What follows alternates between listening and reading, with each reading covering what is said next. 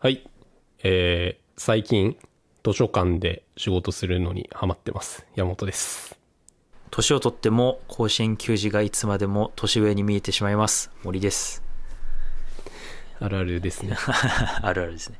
グラノラ FM はヘルシーに賢く物選びをしたい人のためのポッドキャストです。ということで、今回は前回の続きなんですけども、10年後に当たり前になっているデバイスって何なんだろうねということで、前回はイヤホンなんじゃないかという説を唱えてもらいましたけども、今回は目、スマートグラス、スマートグラ。ス、目につける目を覆うものだということはい。なんですけども、そうだね。まあ前回、イヤホン？耳に、まあ耳で聞くうん、話をしまして、まあ今回はその目で見る方向性での進化っていうのが、うん、まあテーマなんですけど、ちょっと最初にじゃあちょっと森くんにクイズです。あドキッとした。イヤホンと、うん。まあ、このスマートグラス。うん、この2つのデバイスに共通していること他のデバイスにあって、うん。この2つにはない特徴があります。それは何でしょちょっと待って、ちょっと待って。イヤホンと？うイヤホンとスマートグラス、この2つのうん、デバイスに共通してる特徴がありまして、え？まあ、それは他のスマホとかタブレットとか、うん。PC にはあって、まあ、この2つにはない特徴なんですけど、え？まあ、ヒントは使ってる時に感じることです、使ってる時に感じること。かあーえっと、使ってる時にうん。まあ厳密に言うと使ってる時にまあ答え答えこれ言っちゃってるんですけど使ってる時に感じないことです使ってる時に感じないこと。はいえ？感じないこと？使ってる時に感じないこと。はいじゃあ正解発表いいですか？うわ、一番ダメなやつ。な、こ答えもしなかった。え、何ですか？答えははい。イヤホンとスマートグラスはうん。使っている時にうんそのものが見えない、うわー、いやでも、全然頭に浮かんでなかった。そうか。そうなんですなるほど。まあスマートフォンは使っている時に、まあ、スマホの本体ががっつり見えますよと、うん。PC もタブレットも、まあ、使っている時にその画面っていうかそのものががっつり見えるうん。でイヤホンとか、まあ、グラススマートグラスのメガネ型デバイスは、使っている時にそのものが見えないっていう確かなんかここがそのポイントな気がしてて、に。うん。まあ、前回の方でもちょっと触れたんですけど、うん。まあ、スマートフォンってその画面の大きさが限界にある、うん。そのつまりそのスマートフォンの大きさそのものに限界があるっていうところで、うん。まあ、限界が来るんじゃないかなっていうふうに考えてるんですけどイヤホンとかこういうメガネ型のデバイスっていうのはそれを通して体験できるものが本体なので、うん。おそのデバイスの大きさっていう部分での制約がないっていうのが、ー。なるほど。なんかすごい大きな価値なんじゃないかなと思ってて。というところで、えっとうん今日はその目の話なんですけど目の話、はい。目の話なんですけど、うん。まあ、この目の話をするときに絶対出てくるキーワードが、まあ、AR とか VR っていう言葉ですよね、バーチャルリアリティみたいなものの略称なんですけど、うんまあ、なんか最近そういう AR とか VR とかっていう言葉がたくさん出てきて、もう全部まとめて XR っていう言葉になってるんですけどああ、そうなんだ。そう、まあ、うん X っていうのはその変数。そああ、なるほどねと。しての X はいはい。何でも入るからもう XR っていうふうに言言うんですけど、まあ、この AR とか VR っていうのは、まあ、あくまでもその技術の概念の話なのでうん。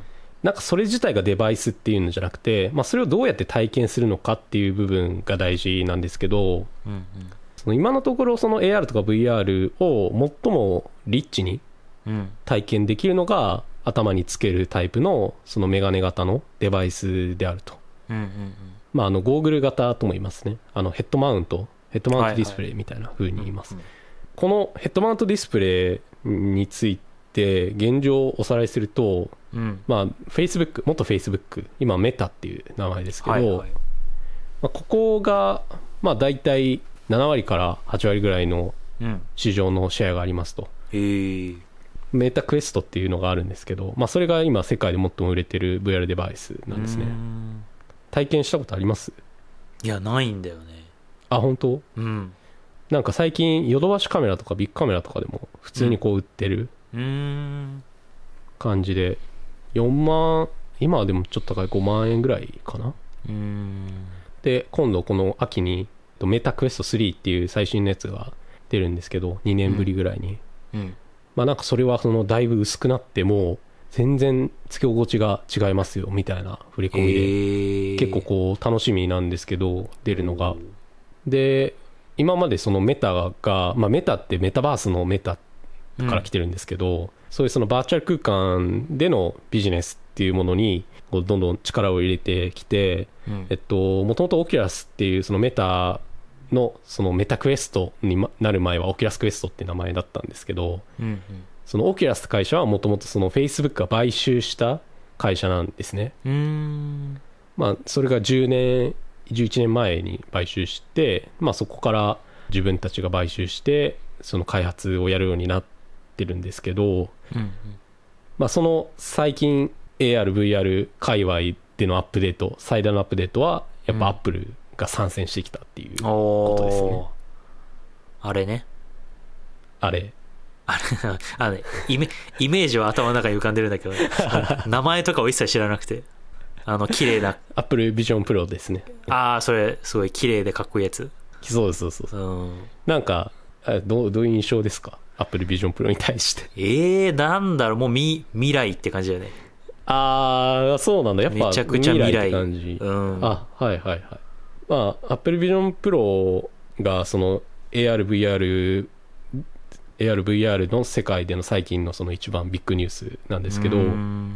まあちょっとこう横道それてそのヘッドマウントディスプレイの話をもうちょっと深掘りするとうん。そのビジョンプロってアップルの CEO がスティーブ・ジョブズからティム・クックに変わって、まあ、10年以上経ちますけどうんティム・クック CEO になってから初めてのうん。その全く新しい概念のデバイスなんだよね。おおなるほど。まあ、あのアップルウォッチもティム・クックになってからなんだけど、まあ、あくまでもあれは iPhone のアクセサリーというか、iPhone あってのアップルウォッチっていうところでうんうんその完全には新しくなかったっていううんところで、まあ、そのビジョンプロがその本当に新しいデバイスっていうふうに言われてるんですけどうん今でこそスティーブ・ジョブズの作った iPhone って結構当たり前にみんな、まあ、iPhone のことスマホスマホってうん。言うけどなんかあれを携帯電話だと思ってたら多分ここまで流行ってなかったかなと思っててうん。そうみんなあれを携帯だと思ってたらそんな普及しなかったなと思っててうんうんそのつまりその外で電話しないじゃんってなんかそういううその批判とかがこうたくさんされてうんうんだからアップルもそこってかなりそのケアしてて呼び方とかうんなんかどういうふうにこれをみんなにこう見せるのか。これはすごく新しいものなんですよっていうふうに見せるのにすごいこうこだわっててうん。まあプレゼントとかしてるわけだけどアップルが作るこのヘッドマウントディスプレイも実は発表会の中で VR とか AR って言葉がうん。と1回しか出てこないんですよ。ええそれ以外はうん。全然違う言葉を使って説明しててこのヘッドマウントディスプレイのことを。じゃあ ARVR だけのなんかじゃないよっていう。あそうそうそう。おーなるほど。そう。iPhone のことを携帯電話って言わなかったのと一緒で。ななんかこれを絶対 AR とか VR って言わんっていうなんかこう気概が感じられるその発表会だったんですけど。メタメタのそのゴーグルと横並びにはしないよと。まあまあそうだね。なるほど。そう。でえっと空間コンピューターって言ってるんですこれを。空間コンピューター。空間コンピューター。ああそうだね。確かにね。いやでもそんな感じだよね。うん。なんかそのちょっとドラえもんっぽいとか、ね。ね。そうそう。なんかちょっとこう違和感のあるワーディングをあえてしてるんですけど、うん。まあ、英語だとその spatial computer っていう。ああなスペース。 spatial。スペース spatial あーなるほど。コンピューター。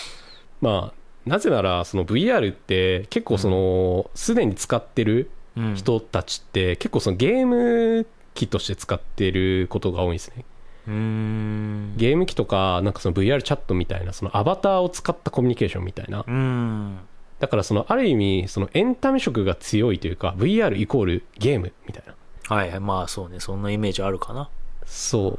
なんかそこのそのイメージがあるからまあアップルは多分そこを打破するためにこうもう断じて VR とは言いませんみたいななんかそこはそういう理由だと思うんですけどうんうんなんかその空間コンピューターっていう捉え方がスマホの次にリプレイスする10年後にみんなが当たり前に使ってるものとしてすごくこうフィットしてくるんじゃないかなっていうふうに思っててこの考え方が。うんうんうん。で多分これもその最初は40万49万日本円で。おお高い。うん。なのでまあ日本えっとそもそも日本で発売されるのも2020もう5年になるんじゃないかぐらいまで言われてて2 2年後じゃんっていううん。ふうに言われててまああのそんなにそもそもすぐ出てくるようなデバイスでもないんですけどうん。なんか出たとしてもやっぱ最初はその仕事としてうん。みんな使う仕事用のデバイスとしてみんな使うんじゃないかなっていうふうに考えられててそのまあスコンピューターってもう今仕事でしか使わないじゃないですか。まあそうだねそう動画とかね見るのはもうスマホとかで見るからなんかその、うん。コンピューター自体もそもそもプロ用のデバイスになってきてる中で、うん。まあ、なんかアップルがこ空間コンピューターって言ってるのはプロに使ってくださいっていうメッセージなんだろうと思うんですけどうん。物が普及する時の順番ってあると思っててなんかやっぱ最初は仕事だと思うんですよね。うんうん。なんかその仕事ってある意味その必要に駆られて使うっていうケースが多くてうんうん。その仕事だから使わないといけないっていうケースがやっぱ多いんでうんうんなんかそういうふうにその最初は使われ出してでなんかその後にこう人と連絡するのに使ったりとかうんうんなんかそのゲームするのに使ったりとかっていうのがその後からついてくるんじゃないかなというふうに思ってて。うん。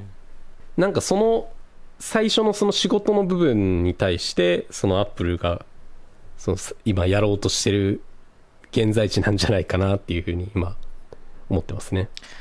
巨大な巨大なエクセルを打つとかそういうこそうそうそうそう。と なんだろうあとおなんかアドビのソフトをめっちゃでっかくできたりとか。ああそうだね。そのディスプレイとしてっていう感じですよねやっうぱん。なんかとにかく無限に大きいディスプレイが持てるっていう。そうだよね。モニターとか、限界あるもんね部屋にいっぱい並べたくても。そうそうそう。まあさっき言ったそのそのもの自体のデバイスの大きさにこの限界がないっていうのはそういうことですよね、うん。その本当に好きな場所に好きにディスプレイが置けるっていう。何イン何インチぐらいなんだっけ？み見えるものって？いやどうなんだろう。でもそのす先に目の前に置こうとするとある程度その限られちゃうと思うんですけどちょっと距離取ればなな例えば2メートル先とかだったら本当に何百インチっああそっか。ていう画面置けるしそうそう。なんかそのホームシアターみたいに使ってほしいっていうふうにアップルはイメージしてて。あのテレビって置いたらうん。まあ例えば床にテレビを置いたとしたらうん。その床がどんな材質であれ、まあ、ちょっとこうひ床も反射して光るじゃないですか。そうだねそう。なんかそれが完全に再現されてるらしくて。え？画面をバーチャルで置いたらその自分が見てるリアルな床がちょっとこう光るように見えるらしい。うわ何それ？めっちゃ気持ちい。いよね。真逆のこと言ってるわ。えー、何それ？すごいよね。その本当そのリアル現実世界のものと実際にバーチャルに置いたものが連動するっていう、へえ。じゃあもうなんだろう。超絶ミニマリストで部屋に何もない人でもうん、テレビがあってソファーがあって棚があってみたいなのをなんか超リアルに見れるんだ。超リアルに見えますね。まあソファーは座れないけど まあそうね。テレビはね見れるからね。あそうそう。だからその面白いのがアップルとメタの完全な違いとしてうん。そのメタはやっぱりそのバーチャル空間の中で何かをするっていうことに重きを置いててそそのゲームもやっぱ360度うんうん。そのビートセーバーみたいにこう体を動かしてうんうんうん。あの、まあ、コントローラー振って前から飛び出てくるオブジェクトをこう切るっていうそのうん、3D リッチな体験なんですけどうんうん。アップルのプロモーションビデオ面白くてそのヘッドマウントディスプレイで表示したでっかい平面のディスプレイでプレステのコントローラーを持ってゲームするっていう。おー。あそそっちなんだみたいな。その、うんうん本当にその平面のディスプレイを見てそれでゲームするだけなんだそこでっていう。ああなるほど。なんかそこがこう逆にリアルで面白かったね。ああ確かに全然違うね。全然違う。まあなんか2025年うん。で、えっと、VR のそのデバイスの普及率ってうん。人口の20%ぐらいっていうふうに試算されてて、そんないるか？うん。まあ、20%って多分今から考えたらまあね 20%10 人にいたら2人も持ってる5人に1人も持ってるんだっていう感じなんですけど。そうね。な何ぐらいだろう？日傘とか。ああ2023年夏の日傘ぐらいとか。確かに。でもそんぐらいかも。まあみたいな感じでスマホに比べたら割と少ない。少ないけどそうね。けうん。だここら辺その伸び率がどれぐらい上がるかによってその10年後に本当にみんなが使ってるかっていうところが変わってくると思うんですけど、うん。なんか大事なのはそのこの VR のうん。ヘッドマウントディスプレイとか、まあ、あと小さくなって、そのサングラスみたいなそのすごい小さい軽軽いものになるうんうになっていくと思うんですけどその技術的に両方小さくもできるし大きくもできるってなった時にうん。そのどっちが流行るかっていうのがまだ分かんないんですよね。おお勝手にちっちゃくて軽いものだと思ってたけど。そう。ただやっぱ小さくて軽いものになっちゃうと、うん。まあ、その分いろいろこの制約が出てくるから技術的に。なるほどその例えば暗いところでしか綺麗に見えないとかああ外で日光の下だとあんま綺麗に見えないとか。うんうんなんかそういうそのいろいろなあのまあ今はそういう技術的な問題があったりとかしてうんうんうん。その結局その今アップルが考えてる家の中で一人で仕事するのにいいじゃんっていう方向に落ち着いちゃうと多分そのスマホの次に流行るものではなくなると思うんですよ。10年後にみんな使使うものではないと思うんですよ多分。確かに。なんかそこがねそのみんな外に持ち出すものになってくれるのかどうかがなんかこうかかってる。10年後みんなが当たり前に使うかどうかにかかってるかな。そうだよね。家で使う限定的なものってなったらねそこそこ止まりというか。うん今のところアップルは、まあ、おそらく小さいものもこれから作っていくっていうふうに噂がニュースで出てるけど、まあとりあえずはその娯楽っていうよりも仕事として使うディスプレイとして使うっていうふうに、まあ、今は考えてますよっていうあ現状、まあ、メタと全然あのやり方が違うっていう。なるほど。使ってみたいな Apple Vision ね。ヘッドマウントディスプレイの類を全然ほぼ使ったことがなくてうーんうんうん。なんかそれで言うとなんか前回の耳辺のイヤホンの方がすごいイメージは湧いたな。うんそうだよね。本当に10年後だもんねこれに関しては。10年って意外とすぐだからね。逆に10年後スマホどうなってるのかも気になってきたな。あー確かに。どの程度も変わら10んか。年後のスマホ確かに。でもどうなんだろうねなんかいろいろね折りたたみスマホとかいろいろいろんな形が進化してきたけど。あるよね。10年いや10年前のスマホって、2013年って iPhone5 とか？そうだね iPhone5 が2013あー。あーえっと 5S だね。5S が2013ですね。5S 5S と今の違いぐらいか。うわー、まあ、カメラ綺麗になった。えー、なんだろう。画面がでっかくなってカメラの周りも割と画面になった、うん。まあバッテリーも大きくなったから長い時間使えるようになったのかな、うん。そうだね。とあとはなんだろう。顔認証でロックが解除されるようになったとか、え細々とした違いになってくるな基本的には変わってないんだよね。そうだよね。のやっぱ前回の、えっと耳会の最初の方に言ったそのアプリに全ての価値がこう集約されていくっていう部分は何ら変わってなくて、確かに。そっか。より重いアプリもサクサク動くようになったとかはあるけど、うん。アプリで便利に何かができるっていう根底の部分は変わってないもんね。そいやーそう考えるとじゃあやっぱりこの延長線でちょっと進化してるぐらいのあれなのか、ううんまあ iPhone1025 とかになって。うん。iPhone iPhone25 めちゃくちゃ気持ち悪いな。すごいなそのナンバリング。ねまあいつかだからナンバリングとかも取れるんだろうね。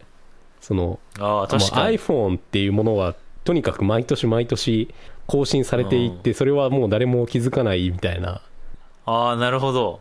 なんかその加湿器の面2023年冬モデルみたいななんか。ああなるほどね。なんかもう。めっちゃわかりやすい例えだな。なんかそういう他のその白物家電みたいなものとこうかなり近づくんじゃないかな。それでもすごいことだねそれはでも。うん。まあっていうことでまあ今回2部にわたりその耳と はい。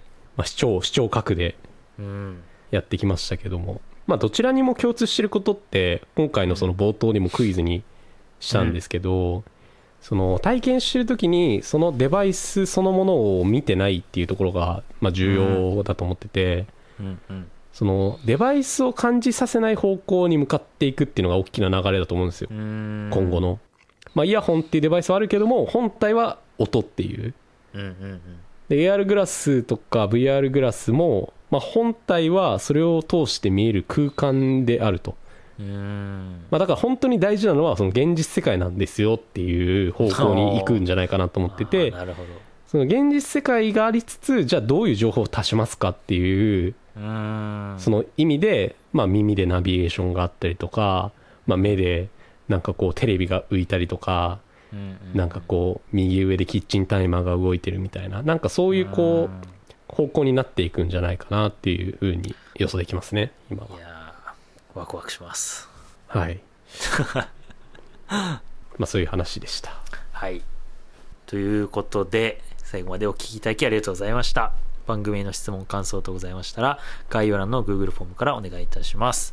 X もやっています。気になった方はぜひフォローしてくださいハッシュタググラノライフ M でツイートしていただくと我々がパトロールできます。ということでそれではまた次回お会いしましょう。お相手は森と。山本でした。あありがとうございました。りがとうございました